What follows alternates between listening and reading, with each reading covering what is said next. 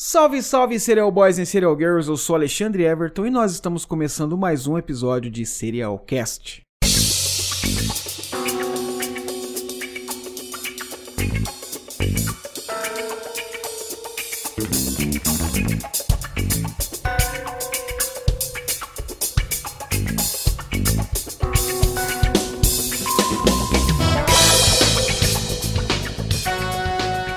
pessoal, tudo bem com vocês? Como é que vocês estão, meus queridos e queridas ouvintes de todo o Brasil, é de todo mundo, na verdade, né?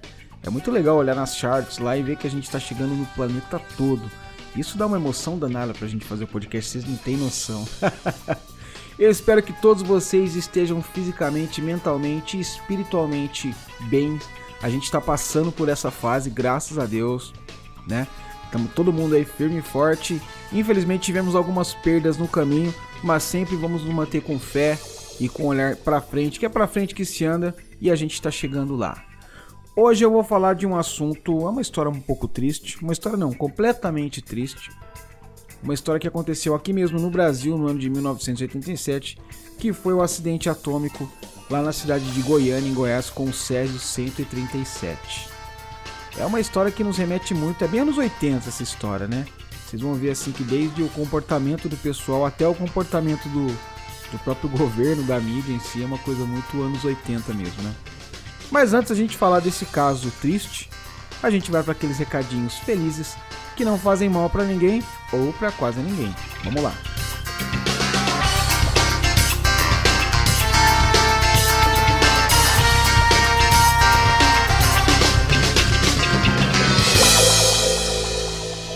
Você que está ouvindo aí o nosso podcast no seu celular, no seu agregador favorito, no seu computador, no seu radinho de pilha, saiba que o nosso primeiro abraço, o nosso primeiro beijo é sempre a você, nosso querido ouvinte. Muito obrigado por nos ouvir.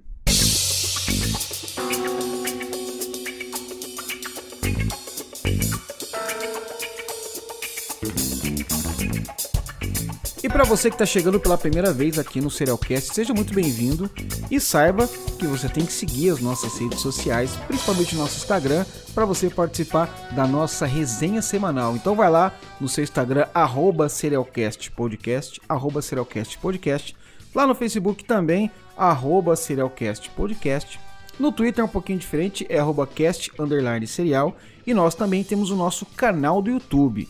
Nosso canal do YouTube tá bem legal. A gente tá conseguindo chegar em uma média de 3 vídeos por semana. Vocês não têm noção do trabalho maluco que é isso.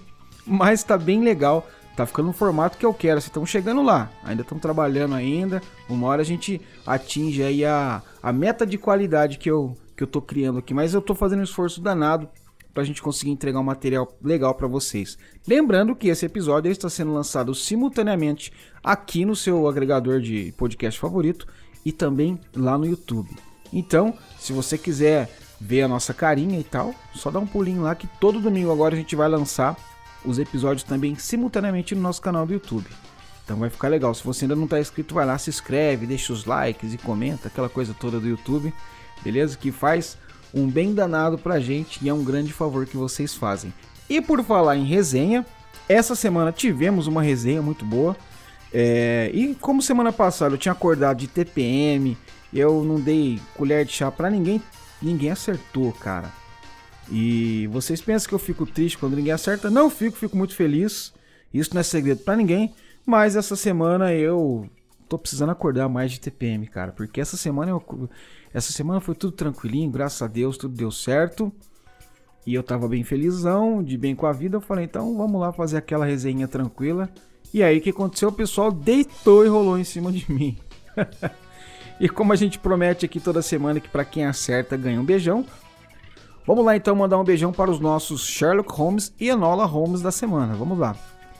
Arroba Janaína Esté da Costa. O povo falando de Césio e eu pensando, cocaína, meu Deus, é dica é cocaína? é porque eu coloquei uma imagem de um pó azul, né? Um pó azulado brilhante ali, porque o Césio era dessa maneira, né? como descreviam, né? Então a, a nossa amiga Janaína pensou que era cocaína azul. Arroba Anne Arruda V, imagina se ainda estivesse na TPM. Essa tá difícil, tá nada, Anne, tava, tava facinho isso aqui, pô. Arroba Natália Fornari, Césio 137, super triste esse. Realmente, acertou aí, realmente muito triste. Arroba Flavinho Underline Cepinho, Césio de Goiânia. É isso aí, Flavinho, abração, acertou. Arroba Geneverland, a imagem é linda, o caso é triste. Césio em Goiânia. Acertou. Arroba Luana Marques Césio. Isso aí, Luaninha acertou. Arroba ML Pinarelli. Daniele Toledo, a mãe que colocou cocaína na mamadeira da filha? Não. Não é esse caso, mas, cara, eu achei interessante, né? Achei bizarro esse caso aqui. Vou dar uma olhada. Daniele Toledo. Arroba Eveliniana. Meu Deus, que difícil. Tá saindo fumacinha da minha cabeça já. fumacinha azul, né? Arroba Natália Castro 86. Será que é o caso do Césio 137 mesmo? Tô na dúvida. Vou dar uma gugada. Olha aí, apelou, hein? Abração, querida. Arroba Bruna.Stephanie, Césio 137. É o que me vem à mente. Então, veio certinho na sua mente, é o Césio 137. Arroba Guilhermes Moreira. Só consigo lembrar do Césio 137. Só isso, suas lembranças não te traíram. Acertou, parabéns. Arroba Aniele Lima. Oh Lord, era para ser fácil? Pô, foi muito fácil. Você tava facinho assim, pô. Arroba Vitor Underline Onishi, Césio 137, acertou, Vitão, parabéns. JP.Panzarini, o acidente com o Césio 137 em Goiânia. Isso aí, parabéns, JP Panzarini. Arroba tá underline caso do Césio 137 em Goiânia. Esse azul só me lembrou disso. é isso aí, acertou, parabéns, Brejão. Arroba Elis Heber, estou com a galera, Césio 137. Muito triste que aconteceu e até hoje há resquícios dessa tragédia. Realmente, até hoje há resquícios da tragédia. Então, esses foram as nossas Enola Holmes e os Sherlock Holmes da semana. Parabéns a todos aí que acertaram e obrigado por participar. A gente se diverte bastante. Eu também me divirto bastante. Me divirto mais quando eu quando ninguém acerta, né? Mas essa vez eu me diverti também com o pó azul.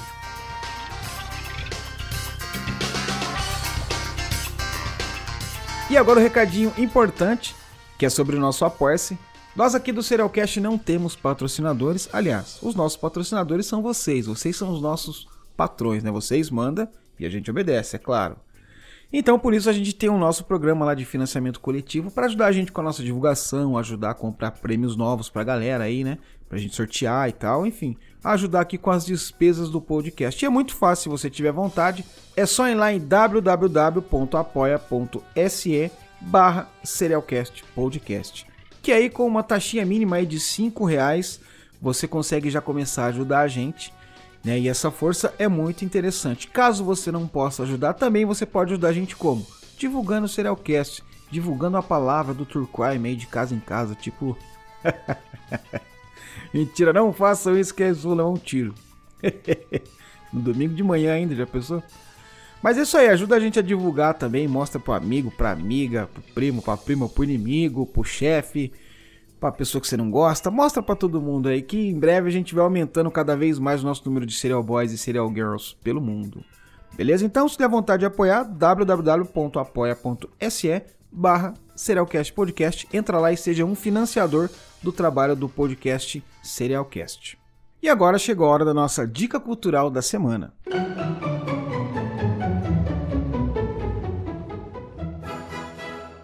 Bom, pessoal, na dica cultural dessa semana, eu separei um livro chamado Os Bastidores do Césio 137, né, da escritora Susana Elou. E esse livro é muito legal que ela tem, ela relata tudo o que aconteceu na época também, né? E esse livro é muito importante porque ele resgata ali de uma maneira muito profunda o que, o, o que aconteceu na época do acidente, né, aquele tipo de coisa. E também ela mostra ali, é, ela colheu os depoimentos de alguns profissionais que trabalharam né, na, na época do resgate, trabalharam ali naquele momento mais emergencial, né? Profissionais de saúde, profissionais de imprensa, bombeiros, policiais. Então é muito legal ver o relato dessas pessoas, né? E porque a gente consegue enxergar de uma maneira assim mais emotiva, uma, de uma maneira mais autêntica, né? Das pessoas que estavam realmente ali vendo o que aconteceu. Então esse livro da Suzana Elou traz à tona todos esses relatos das pessoas que trabalharam na época, né? E ela fala também um pouco ali de como ficou a cabeça do povo goiano na época, né? aquelas lembranças, o medo que o pessoal teve. Enfim, é um guia ali, né, dos bastidores que aconteceram no por trás desse terrível incidente do Césio 137, do qual nós iremos falar agora. Então, se quem tiver interesse em conhecer o livro e tal, vou deixar, como eu faço toda semana ali, a, o linkzinho da, da Amazon na postagem, né? Quem quiser comprar, clica lá no nosso link lá, que aí você deixa a Amazon mais rica e a gente também mais rico, cada vez mais rico. Tô aguentando mais tanto ser rico aqui, não tenho de guardar dinheiro. Maravilha, pessoal. Acho que eu já falei de tudo, né? Espero que eu não tenha esquecido nada, que eu tô sozinho. Eu tenho medo de fazer episódio sozinho esquecer das coisas, porque sempre tem convidado, o cara falou, oh, mas tinha que falar de tal coisa, né? E hoje não tem ninguém para me lembrar. Mas espero que eu não tenha esquecido de nada. Vamos lá então falar do nosso Vamos lá então falar do nosso caso de hoje, o Césio 137. Bom, quando a gente ouve falar de acidente atômico, provavelmente você vai se lembrar de Chernobyl, né, que foi aquele triste evento que aconteceu em 1986 lá na Ucrânia, né, na cidade de Pripyat, quando houve uma explosão na usina de Chernobyl. Né, essa explosão foi aquela contaminação toda que aconteceu, né, tanto na cidade ali quanto até países do entorno começaram a detectar essa radiação. E foi uma foi um caos, né? Foi uma notícia muito triste aí para todo mundo e já existia do tempo da, da Guerra Fria, né, aquele lance da da bomba atômica, né, da radiação, da energia atômica, todo aquele medo ali que a Guerra Fria colocou na população mundial. E em 1986 veio literalmente essa bomba, né, que foi a explosão de Chernobyl, que com toda a veiculação da mídia na época ali aumentou ainda mais esse medo que o pessoal, que nós temos, aliás, da radioatividade. É, a gente pode citar também o caso que aconteceu em Fukushima, no Japão, né, que foi um acidente natural lá, uma, um tsunami que ocorreu não sei se vocês vão se lembrar, foi em 2011. E este tsunami acabou atingindo lá a cidade de Fukushima, no Japão, e causou também lá um desastre nuclear que teve consequências gravíssimas tanto para as pessoas quanto para a natureza também, né? Mas aqui no Brasil nós também tivemos um grave acidente causado pela radioatividade. E foi lá na cidade de Goiânia, né, capital de Goiás, em 1987. E esse acidente ficou muito conhecido como o acidente com o Césio 137. Embora, graças a Deus, esse acidente não teve as mesmas consequências lá do que aconteceu em Chernobyl, esse foi o maior acidente radioativo fora de uma usina de todos os tempos. Então, assim, fora de uma usina ali nunca tinha acontecido, aliás, nunca aconteceu um acidente, um desastre é, com radioatividade tão grande quanto foi esse caso com o Césio. Bom, mas essa história começou mais ou menos assim.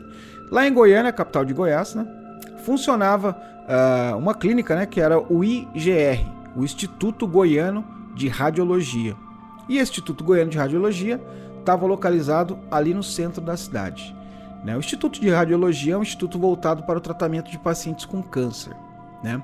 Eu lembro que a minha mãe, ela desenvolveu um câncer, ela descobriu, aliás, né, o câncer em 97 e começou a fazer o tratamento. Ela teve um câncer na laringofaringe, se eu não estiver enganado, esse é o nome, que é esses caninhos do nariz. Aí descobriu ali e tal, começou a tratar e começou a fazer os dois principais tratamentos que tem para doentes de câncer, que é a quimioterapia e a radioterapia. Nem a radioterapia ela dizia para mim que era uma espécie de uma luz, mais ou menos, né, que no caso colocavam no rosto dela, né, porque como era aqui nos caninhos do nariz ali, né? Então, tanto que quando ela operou, ela operou pelo céu da boca. Olha só que, que embaçado, cara. E eu com medo de arrancar dente. E então por isso, pelo fato de ser lá, colocava uma luz em frente ao rosto dela, que era esse tratamento de radioterapia, né? É, não tem tantas consequências graves para os pacientes, né? No caso dela ali só deu umas queimaduras à pele, aliás, não foi nem aquelas queimaduras que a gente costuma ver de dar bolha, queimadura de terceiro grau, nada disso. Ficou mais aquelas queimaduras de sol que dá assim, pessoa que tem a pele morena, assim, sabe? Tipo, sei lá, tipo mais ou menos igual a minha pele, assim. Eu tenho umas manchinhas dessa aí na cara, né? Quem nunca, né? Parei de usar Renew, aí tá assim. Brincadeira. E fica aparecendo, ficou aparecendo essas manchas, sabe? E depois, com o tempo, saiu, quando ela terminou o tratamento e tal. Graças a Deus ela se curou desse câncer, tanto que ela morreu 11 anos depois de AVC, um outro problema e tal.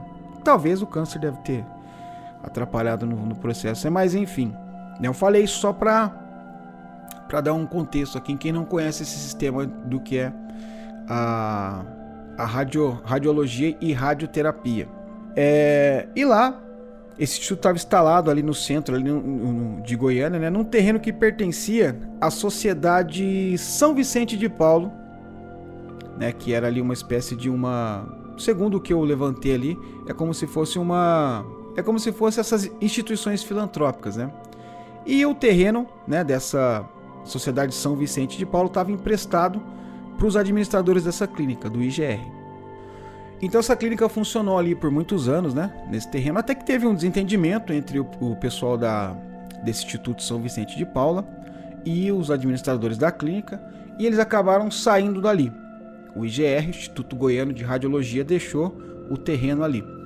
E quando eles fizeram essa mudança, era um prédio muito grande e tal, tinha todos os equipamentos ali, eles não levaram todos os equipamentos, acabaram não tirando tudo que tinha ali e tal, e se mudaram, e o prédio ficou abandonado, né?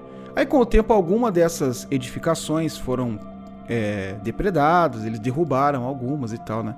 Eles saíram de lá em 1985, mas alguns cômodos ali da dessa edificação ainda continuam de pé. E em um desses cômodos tinha lá ainda uma máquina, né, uma máquina de radioterapia que ficou largada lá também, né? Acabaram, não sei se esqueceram, que foi, que tipo de negligência que foi, que a máquina acabou ficando lá nos escombros da onde eram as instalações do IGR. Dois anos depois, em 10 de setembro de 1987, dois catadores de material reciclável, o Roberto Alves e o Wagner Pereira, invadiram o local, né, para procurar as coisas ali, ver se tinha alguma coisa para coletar, para vender no ferro velho, esse tipo de coisa, né? E eles encontraram essa máquina. Quando eles viram aquela máquina, ele falou: "Porra, tem uma de cobre aqui, deve ter chumbo, sei lá. Latão, não sei. Aço, alumínio. O olho dos caras brilhou. Porra, dá pra ganhar um dinheiro aqui, né? E eles tiveram a infeliz ideia de tirar essa máquina de lá. Eles estavam jogando ali que ia ter chumbo, alguma coisa. Porra, vão levar a máquina embora, né? E eles tiraram lá a máquina. Obviamente é uma máquina muito pesada, né? Com o auxílio de um carrinho de mão, eles pegaram essa máquina. E ficaram três dias com essa máquina. Levaram ali pro quintal da casa de um deles e deixou ali, né? Até que no dia. E aliás, eles ficaram circulando ali pela cidade, num lugar, no outro, ali com a máquina. Até que no dia 13 de setembro, eles começaram a desmontar essa máquina. Pô, vamos ver o que tem dentro ali, né? De repente, porque. Assim, a ideia que eu tenho mais ou menos é de que a máquina era uma coisa não muito grande, mas que pesava muito. Logo eles julgaram o quê? Tem chumbo aí dentro. Vamos desmontar então, vamos pegar esse chumbo e vamos ganhar esse dinheiro aí. E eles começaram a desmontar a máquina em 13 de setembro. Né? E aí eles conseguiram separar uma espécie de um cabeçote interno ali, né? uma peça menor que estava ali dentro. Né? E aonde estava ali concentrado todo o peso. Os caras falaram: bom, então tá aqui o negócio, vamos levar o ferro velho ali que vamos ganhar um dinheiro hoje, vamos fazer um churrascão com esse dinheiro aqui. E ainda eles deixaram a cápsula ali aberta até o dia 18 de setembro. Né? Então ficou ali a cápsula aberta, o negócio ali aparecendo e tal quietinho ali. Em 18 de setembro eles pegaram e foram até um ferro velho. Colocaram no carrinho de mão de novo e vamos lá vender essa esse chumbo e ganhar um dinheirinho. Então eles levaram lá no ferro velho do seu Devair Alves Ferreira. É, chegaram e falaram, seu Devair, a gente achou essa peça aqui tal, provavelmente deve ter um chumbo aí, quer comprar? Ah, quero, porra, legal. Tô aqui tanto, sei lá quanto que pagaram. E os caras saíram felizes da vida e o Devair, né, pegou aquela peça e tal, Aí chamou dois funcionários dele lá, né? Um era o, o, Israel Batista dos Santos, de 22 anos, e o Admilson Alves de Souza, de 18 anos. Trabalhava com ele ali. Ele foi lá e falou: Ó, seguinte, chegou essa peça aqui e tal, desmonta ela pra mim aí pra gente ver o que, que tem, separar o material que tem nela aí, né? Pra gente passar aí pro vender pro, pros nossos compradores. E aí, munidos de marreta, cinzel, aquelas talhas e tal, o Admilson e Israel foram lá e começaram a desmontar esse cabeçote. E aí dentro do cabeçote tinha uma cápsula, né? Uma espécie de uma cápsula ali dentro, né? E aí os caras olharam, ah, legal e tal, bateram lá e abriram também essa cápsula. E dentro dessa cápsula é onde estava acondicionado o Césio 137. Eu sei que a maioria dos ouvintes aqui do Serialcast são físicos formados lá em Harvard, né, com mestrado na Universidade de Connecticut, Alabama, Mississippi, Colorado, Tennessee, enfim. Mas não custa nada a gente explicar aqui o que é o Césio, né? Então vou demonstrar aqui todos os meus conhecimentos aqui de física, química e biologia. eu não faço nem ideia do que é o Césio, mas eu vou ler aqui para ver se a gente consegue entender junto. Vamos lá. O césio ele é um elemento químico que tem muitos isótopos. E o isótopo é uma variação desse elemento. E o césio é o segundo elemento químico que mais tem isótopos, né? São mais de 130. E um deles é o 137. Tem o Césio 134, 135, 136 e tal. E esse aí que eles, tavam, que eles usavam nessa máquina é o Césio 137. Ele é um isótopo radioativo, que é usado no tratamento do câncer, né? E tem um enorme poder de contaminação e não pode de maneira nenhuma ficar exposto. Né? E pelo simples fato da cápsula onde estava o Césio ter sido aberta, no mesmo dia os catadores lá, o Roberto e o Wagner, começaram a passar mal com náuseas, vômitos, etc. Né? Mas ali inicialmente eles falaram: não, isso aqui é só uma intoxica intoxicaçãozinha alimentar, né? Tomar aqui um sal de fruta e tá tudo bem. Vocês gostaram do meu conhecimento de Césio aí? Eu tô feliz aqui, tô me sentindo um químico aqui. Mas vamos lá. Então, assim, ó. Os dois primeiros pessoas que tiveram contato com o Césio foram os catadores, né? O Wagner e o Roberto. E eles ali já, no mesmo dia que tiveram esse contato, já começaram a passar mal. Mas foi uma coisa assim menos pesada, então eles não tiveram tantos problemas ali no primeiro dia, né? E aí lá no ferro velho do seu Devair, assim que os dois funcionários abriram essa cápsula, eles encontraram um pó branco. E esse pó parecia muito com sal, né? Só que quando ele era colocado no escuro, ele revelava uma luz azulada. Então você imagina, né, cara? O pessoal vê um pozinho do nada ali, de repente a parada fica azul, o pessoal fala: caramba, cara, que coisa interessante, né? Todo mundo ia querer ver, né? E eu, sei lá, ia querer mostrar para todo mundo, né, cara? Eu fiz aqui uma anotação na pauta aqui nesse horário. No, no horário que eu tava escrevendo a pauta aqui, é, no exato momento que eu tava escrevendo aqui, o meu filho ele tava aqui em casa, ele me chamou. O que, que foi? Quando eu virei, ele tava com aqueles pirulito azul. aqueles que limpa, que, que pinta a, a língua, a boca. ele veio falar comigo numa coisa assim, sei lá, do desenho que ele tava assistindo, com os dentes tudo azul, com a boca tudo azul. Falei, meu Deus, cara, você é louco. Eu lendo aqui do negócio azul. Bom, mas enfim, deixa pra lá. É só uma Só um parênteses aqui que eu abri, porque foi, foi meio coincidência demais. Não, agora falando sério, né? Voltando aqui ao, ao ferro velho lá do seu Devar.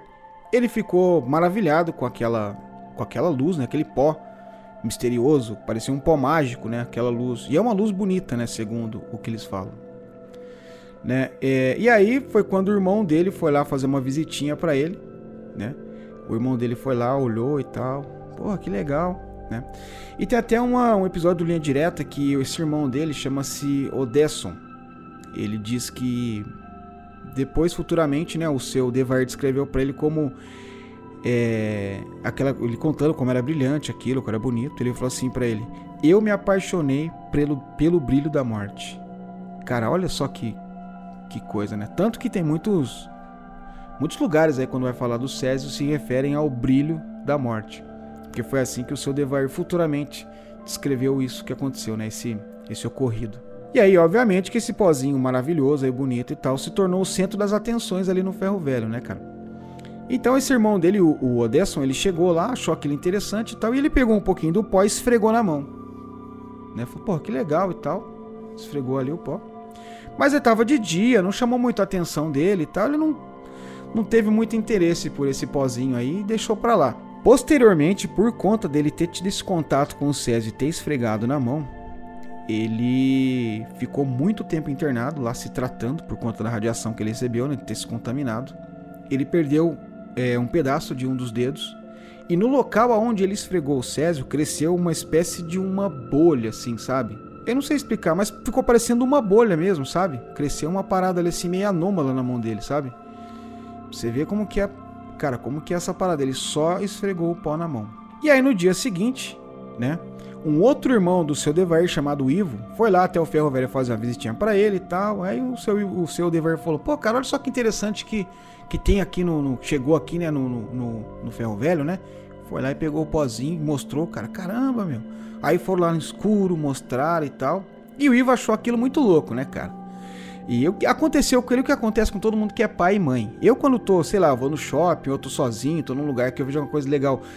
Primeira coisa que eu penso, puta, queria que meu filho tivesse aqui para ver comigo, ou então, sei lá, se for uma coisa barata ali e tal, pô, vou comprar e levar para ele. A gente sempre tem essa coisa com os filhos, né, de querer divertir ele. E com o Ivo não foi diferente, infelizmente, cara. O Ivo achou aquilo muito louco e falou: Porra, tenho uma filha lá em casa, né? Pensou comigo, com ele, né? Tem a minha filhinha, vou levar para ela ver. E foi o que ele fez. Ele pegou um pouquinho daquele pó e levou para casa dele, né? Aí quando ele chegou na casa dele à noite, chamou a filha dele. A filha dele chamava-se Lady das Neves e tinha só seis anos. E aí você imagina uma criança de seis anos cheia de vida, cheia de curiosidade. Né? Ele, olha filha, o que, que o pai encontrou aqui? Foi lá no escuro, mostrou. Nossa, pai, que maravilha, que legal e tal.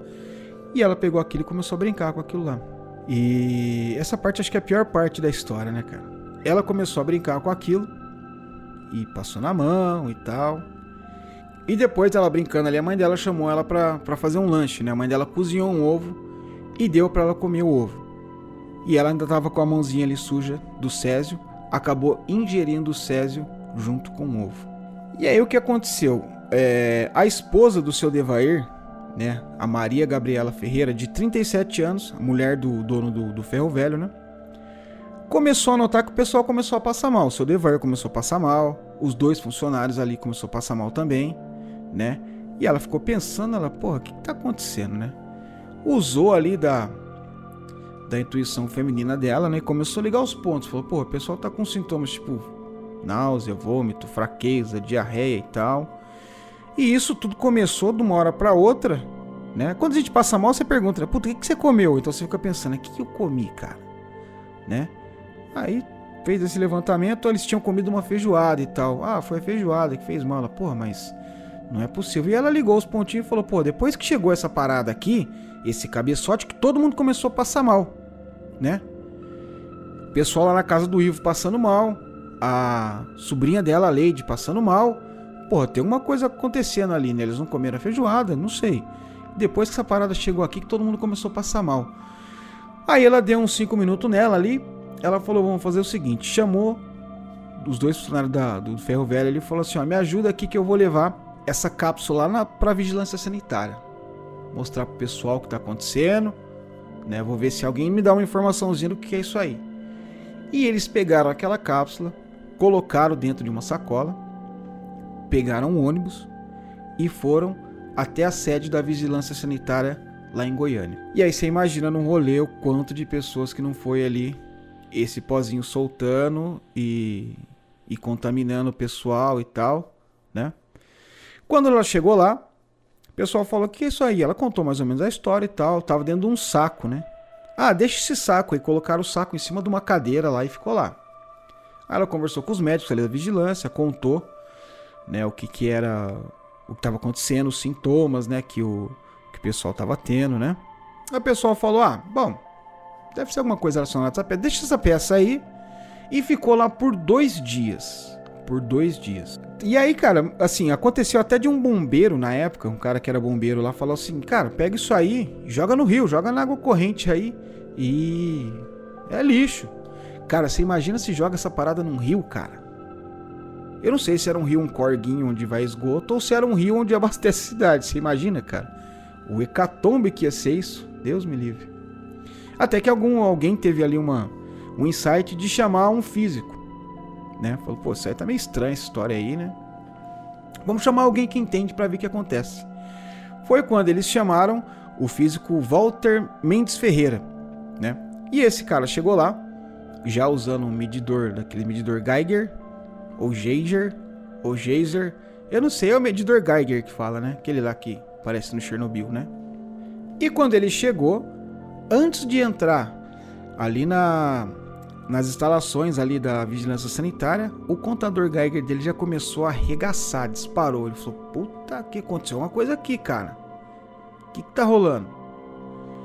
Aí ele foi lá e entrou em contato com o pessoal do CNEM, que é a Comissão Nacional de Energia Nuclear, que ficava no Rio de Janeiro. E eles já de prontamente mandaram vários técnicos ali para a região para verificar o que estava acontecendo, né? Quando os caras chegaram lá, falaram: Cara, isso aqui é Césio, da onde vem, me conta a história, vamos mapear essa parada aí. E começaram a fazer ali a, o levante, né? Do, do, do, do todo o, per, o percurso que, que aquela máquina aberta tinha, que essa cápsula aberta tinha feito, né? E eles começaram a fazer esse mapeamento e tal, ali com o contador Geiger e tal, para verificar quem estava contaminado ou não, o pessoal ali, né? E aí começaram a fazer o que? A, a notícia começou a se espalhar ali na cidade e tal. E eles começaram a contatar as pessoas que estavam dentro desse, desse trajeto, né, desse mapeamento ali depois que contaram a história, começaram a contatar essas pessoas e vamos fazer uma medição. E passava ali o aquela maquininha ali, né? Nem sei se é esse barulho que faz. Acho que nenhuma máquina no mundo faz esse barulho, enfim. Mas vocês entenderam que ele estava passando ali o contador Geiger nas pessoas, né? E aí todas essas pessoas que eles constatavam que estavam contaminadas, eles isolaram elas, deixaram elas num ginásio ali da cidade e começaram ali a fazer a procura e tal. E nisso aí a fake news já o Zé Porva sortou a conversa e começou aquela burburinha e todo mundo, meu Deus e tal, já começa, você sabe como que a gente é, né, cara? Já começa a sentir o sintoma da radiação, mora 20 km de lá, mas todo mundo ficou em pânico, cara. E eu não culpo ninguém, porque eu seria o primeiro que já ia achar tô radioativo. Vai nascer outro braço aqui. E aí, cara, o pânico tomou conta ali da cidade de Goiânia e tal. E todo mundo começou a correr ali no prédio da vigilância, ali onde estavam os técnicos do KNEM, para fazer essa medição, para ficar mais tranquilo, saber que se estava ou não né, contaminado pela radiação. E com isso, cerca de 4 mil pessoas, né, eles levaram ali pro, pro isolamento primeiro do, do ginásio 4 mil pessoas, fica isoladinho e tal. E aí o pessoal começou a fake news rolando e, meu Deus, e todo mundo doendo. Cara, mas eu imagino, porque, ó, para pra pensar. Chernobyl tinha acontecido somente há dois anos atrás, né? Dois anos antes, né? E teve uma ampla cobertura da, da, da mídia na época e tal, né? E dentro dessa cobertura também teve o fato das, dos meios de comunicações revelarem que o, que o regime comunista na época tentou dar uma abafada no caso. Né? Que, que o pessoal achou? Porra, nós estamos aqui no Brasil, a ditadura acabou, tinha, sei lá, tinha acabar, é recém ainda, né? Tava acabando ali os militares e tal. O pessoal falou, meu, eles devem estar tá escondendo informação da gente também, né? Tá acontecendo alguma coisa aí, não é possível, né? E especula-se que realmente o governo de Goiânia, especula-se, não estou afirmando nada, mas especula-se que realmente o governo tentou dar uma abafadinha, por quê? Porque ali na cidade de Goiânia ia, ter, ia, ia rolar um GP internacional de moto velocidade. E se um escândalo desse espalha, os gringos vão falar: que Você acha que eu vou lá? Tá radioativa a parada, eu vou ficar aqui. Vou nada, cancela e tal. E não que pro setor de turismo ali da, da região ia ser um desastre.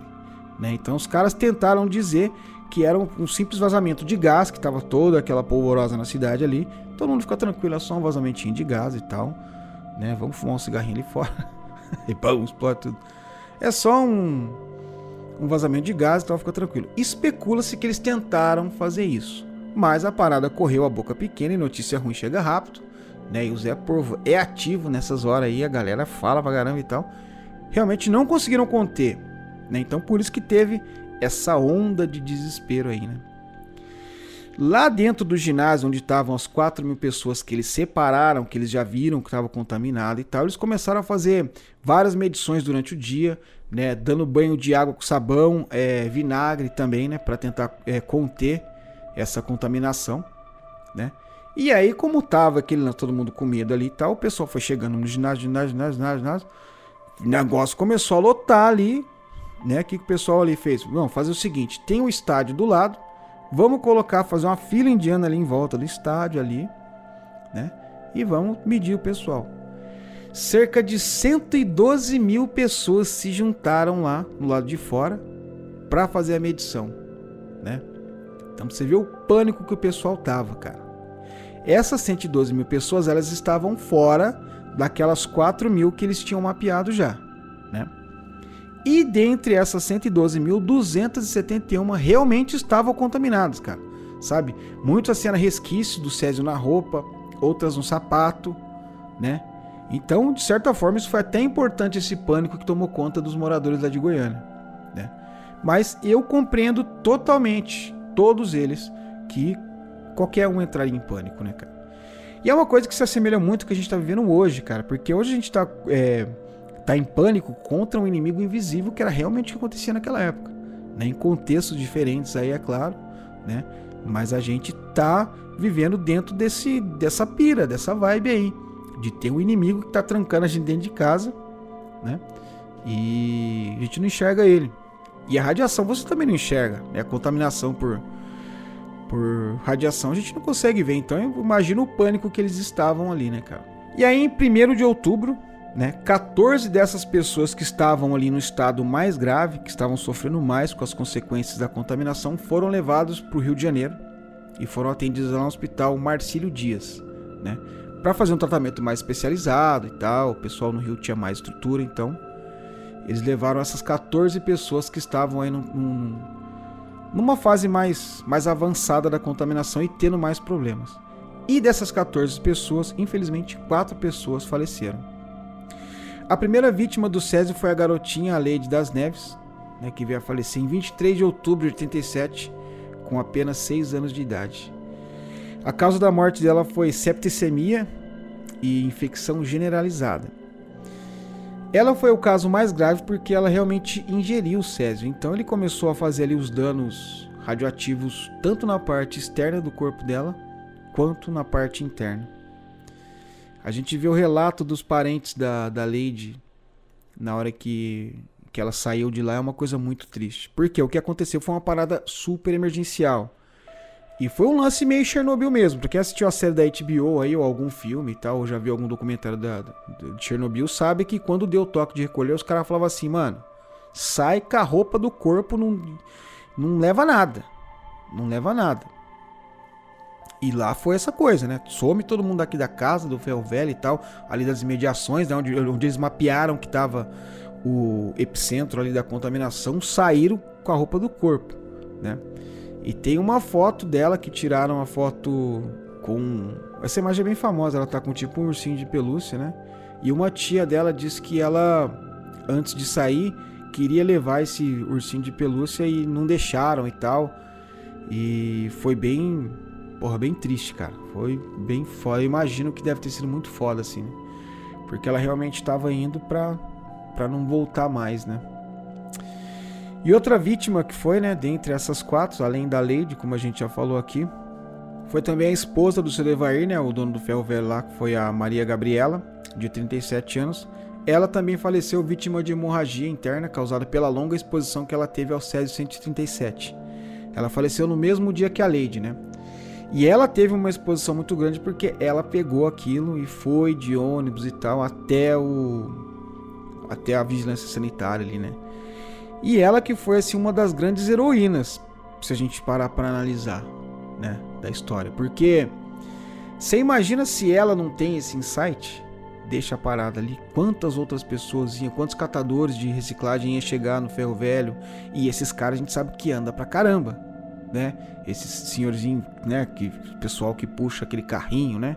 Com 20 cachorros atrás. Quando eu vejo o céu, eu falo que o cachorro é o melhor amigo do homem, cara. Porque o cachorro acompanha esses caras na cidade inteira. Os caras rodam tudo e o cachorrinho tá atrás. E não monta no carrinho, não. Vai andando bonitinho ali. Às vezes anda até na frente. Né? Mas brincadeiras à parte, você imagina ali se 10 catadores, por exemplo, chutando muito baixo, né? Porque o, o ferro velho deve ter um movimento muito maior. 10 catadores vão lá e cada um sai para um lado da cidade contaminado, imagina o estrago que não tinha dado. Então a Maria Gabriela ela foi um, uma da, um dos mártires dessa história, né? E que salvou milhares de vidas aí, tendo essa atitude dela, né? E também os outros do, as duas outras vítimas do Césio, no caso de, de Goiânia lá, foram o Israel e o Admilson, que eram os dois funcionários ali do, do Ferro Velho, né, do seu Devair, que além deles abrirem a cápsula, né, tiveram a exposição no momento que abriram, eles também acompanharam ela, né, porque era pesada a peça, ajudaram ela a levar até o prédio da vigilância sanitária. Então eles ficaram muito expostos também, né? E aí por conta de toda essa exposição à radiação, os dois também vieram a falecer. Assim que os dois falece... que os quatro faleceram, né? Eles foram colocados em caixões de chumbo e foram lacrados, né? E aí depois disso tudo uma coisa muito triste aconteceu que foi o seguinte, quando eles foram enterrados, né, eles ficaram naqueles caixões enormes, né, de chumbo e tal.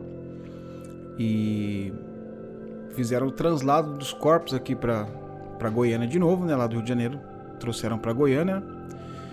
E quando passou o cortejo ali na rua, o pessoal começou a tacar pedra, começou a tacar pedra de pau. Houve um, um levante popular ali porque o pessoal não queria que eles fossem enterrados ali, porque eles tinham muito medo da, da contaminação da área, né?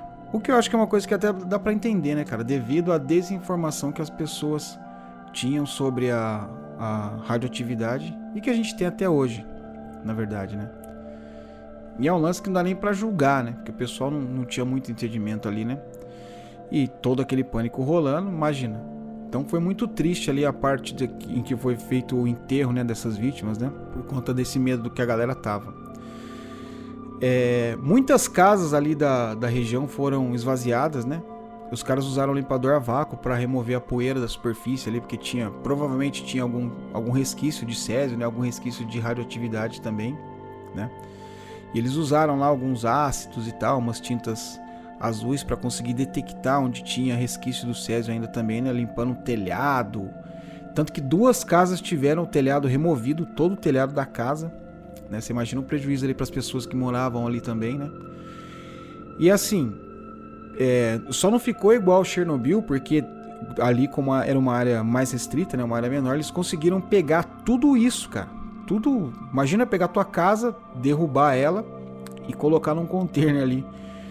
Virou que virou lixo tóxico, né? Lixo radioativo, né, cara? Então tinha, puta, brinquedo, fotografia, é, utensílio doméstico, móveis, as paredes das casas.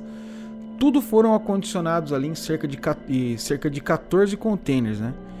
Cada container desse conseguia acomodar uma tonelada de lixo de lixo radioativo, né? Então gerou ali cerca de 14 toneladas de lixo radioativo, né? E eles levaram lá para a cidade de Abadias de Goiás. Abadia de Goiás na época não era uma cidade, era um distrito de Goiás depois que eles conseguiram ali se emancipar, mas na época ainda era estava sob os domínios ali de Goiânia, né? Ainda fazia parte da cidade de Goiânia. Né? Eles foram, e eles foram enterrados sob uma cobertura de concreto e chumbo de um metro de espessura. Então tem um metro ali de chumbo, concreto e tal, estão ali embaixo. Segundo os especialistas do Kinem, né, o pessoal que entende da, da radioatividade tal, que entende os Paranauê, esse material ele vai permanecer radioativo por mais 180 anos. Então, por isso que foi todo esse cuidado na hora que foram descartar esse lixo radioativo. Depois de nove anos que teve essa tragédia, cinco pessoas foram condenadas pela justiça como os prováveis culpados aí por esse acidente. Né? Foi o Carlos Bezerril, o Orlando Teixeira e a Crislade Dourados. Né? Os três eles eram os médicos responsáveis lá pela clínica, né? pelo IGR. E também o físico Flamarion Goulart, que ele era um dos consultores da clínica, né? É, provavelmente eu acho que por motivo de alvará, de vigilância, esse tipo de coisa, a clínica deve ter ali um. Como se fosse um, um, um físico responsável né, pelas atividades lá. No caso, era esse Flamarion Goulart, que também foi responsabilizado. Eles foram sentenciados em três anos de, e dois meses de, de regime semiaberto, né? mas as penas deles foram convertidas em prestação de serviço comunitário posteriormente. Né? Teve um outro também condenado que foi o senhor Amaulino Monteiro de Oliveira, que era o dono do prédio. Né? Ele foi condenado a um ano e dois meses também. E posteriormente essas penas foram extintas. Né? Tem uma história que ocorreu depois que o físico, né, o que foi condenado é o Flamarion Goulart, ele alegou mais, anos mais tarde, numa entrevista, né, que esse equipamento, na verdade, ele não estava largado lá. Segundo ele, quando a clínica foi desmontada, esse cabeçote da máquina ele foi lacrado e levado para o hospital Araújo Jorge, né? E foi acondicionado em um bunker lá de um acelerador de partículas que seria montado nesse hospital. Eu fui ver que lance que era desse acelerador de partículas, falei, cara, esse cara vai montar um igual o CERN, será, né? Mas não, parece que é, o acelerador de partículas é uma parada que eles utilizam lá no, no hospital e tal. Eu não entendi direito, só sei que não é aquele acelerador de partículas que tem lá na Suíça lá. eu fiquei, falei, caralho, será que Goiânia tem um? Mas não tem não. É um acelerador de partículas, mas não é esse que a gente está acostumado a ver lá do CERN, né? Então ele falou que eles pegaram lá realmente, fizeram como os, como os protocolos mandavam, pegaram eles Colocaram ali acondicionado direitinho e jogaram nesse bunker aí. E o repórter falou para ele assim, cara, mas é, o pessoal sabia disso? Ele falou, sabiam. Os três responsáveis lá pela, pela clínica sabiam disso também. Só que eles foram perguntar sobre isso e, e os três falaram, não, não sabia de nada não, cara. Não sabia dessa conversa não. Pra, pra gente ficou lá mesmo, né? Eu acho que esse Flamarion, na verdade, ele quis tirar o dele da reta, né? E quando perguntaram para ele, cara, mas como que voltou para lá? Ele falou, não sei, eu sei que a gente tirou de lá e acabou voltando para lá. Esse incidente com César ele gerou mais duas vítimas, meio que de uma maneira indireta, né, que acabaram padecendo também por conta desse evento. A primeira delas foi o seu Levair, o dono do ferro velho. Apesar dele ter tido uma maior exposição detectada ali pelos técnicos, né, do que nem, ele teve vários problemas de saúde, obviamente, né, por conta dessa exposição toda, né? Teve perda de cabelo, problema em alguns órgãos e tal, mas ele sobreviveu. E ele faleceu sete anos depois, porque ele se tornou um alcoólatra e, segundo os familiares dele, ele sempre se culpou por esse acidente. Então ele acabou caindo no alcoolismo ali, sei lá, com uma maneira de. Não sei, eu sei que ele. Ele se sentiu muito culpado por isso tudo e acabou falecendo sete anos depois. O Ivo Ferreira, o pai da, da Lady, né? Ele teve uma baixa contaminação, né? E, também teve alguns problemas de saúde. Só que por conta da perda da filha, por conta do incidente, tudo ele se tornou depressivo e se tornou um fumante lá inveterado. Tanto que o cara fumava cerca de seis maços de cigarro por dia. Caraca, não sei como consegue, cara. Seis por dia. Ele faleceu 16 anos depois do acidente, né, por conta de um efizema pulmonar. E eu imagino que, puta, o cara deve se sentir muito culpado porque ele que pegou e acabou levando, né, o, o, o Césio lá pra menina dele brincar e tal, e gerou todo esse problema, gerou a morte da filha dele, né? Então eu imagino que ele deve ter ficado muito sentindo culpado também de uma maneira ou de outra, né? Embora a gente sabe que a única culpa que eles tiveram nessa. Não vou nem dizer culpa, né? Entre aspas, foi a desinformação, né? Eles não tinham conhecimento do que era aquilo. Né? Foi a ignorância, né? Eles ignoravam ali qual que era a, a, a verdadeira natureza daquilo, que, que era aquilo lá e acabaram pagando por isso, né? Padecendo realmente por isso. É uma pena, né? Hoje em dia, o irmão do seu Devair lá, o Odesson, aquele que esfregou a, o Césio na mão, né? Cresceu uma bolha na mão dele e tal. Ele criou uma, ele preside, né? Uma associação das vítimas do Césio que luta pelo direito dos envolvidos no acidente, né? E até hoje muitas pessoas ainda carregam sequelas, tanto físicas quanto psicológicas, né? Após terem contato direto ou indiretamente com esse material. A gente pode falar sobre o pessoal que trabalhou, né? No, ali na, na parte emergencial, né? Esse pessoal falou que foi muito humilhado, assim, tipo, o pessoal começou a agredir eles na rua, né? Aquela coisa de, de, sabe, 1987, cara. Ah, o cara tá contaminado. Puta, o pessoal ia lá pra cima do cara e, nossa, cara, deve ter sido um esculacho. Deve ter sido muito feio, né, cara? E tem muitos dos trabalhadores, né, que, que atuaram na remoção daquele lixo radioativo também, né? O pessoal, tipo, começaram a desenvolver várias doenças durante o decorrer dos anos aí, né? E obviamente que é por conta da exposição que tiveram ali, né? Porque eles foram fazer essa coleta tudo sem material, é, sem EPI, sem segurança nenhuma, né, cara? Sem equipamento de segurança adequado nenhum. Então você imagina lá um, um cara mais ou menos igual foi Chernobyl, né? Os bombeiros, coitado, que chegaram lá para apagar o fogo lá e pegando na peça de totalmente radiativa ali. Uma coisa bem bizarra, né? E esses caras não foi muito diferente, né? Eles tiveram que ter contato com esse material radioativo, com esse lixo, né? Quando fizeram a coleta ali. E acabaram durante o decorrer dos anos padecendo com isso também.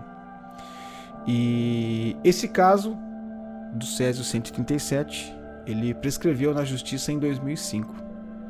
E até hoje é, os culpados não foram, não pagaram, né? Tiveram as penas ali, os que foram julgados culpados, aliás, né? tiveram as penas convertidas, né? Mas é muito difícil a gente fazer uma análise sobre quem é realmente o culpado disso tudo, né?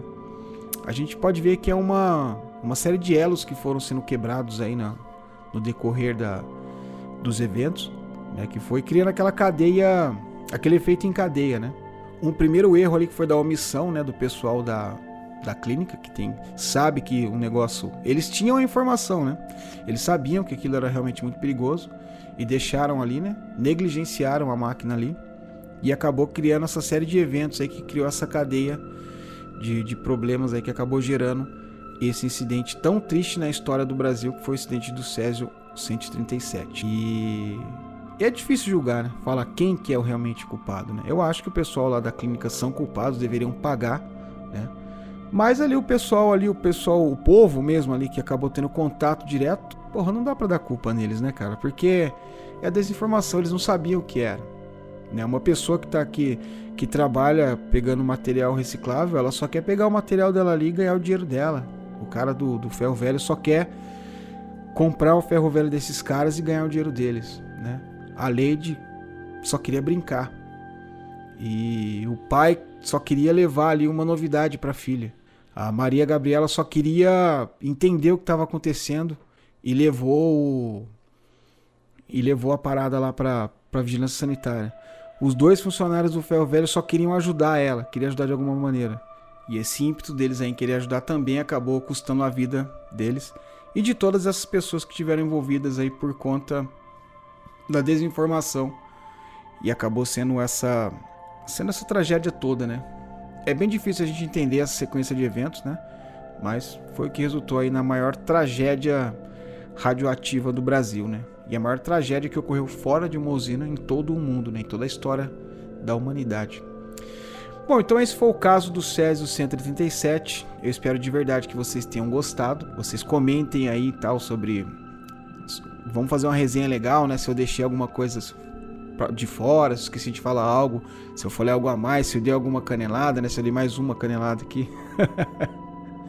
né? Comentem aí que é muito legal essa resenha. Eu adoro a gente bater um papo depois sobre o episódio e tal e, e ter mais informações aí. É muito legal pra gente também. Eu agradeço demais você que ficou até aqui comigo, né? E eu deixo o meu beijo muito carinhoso. Fiquem com Deus aí e até o próximo episódio de Serialcast.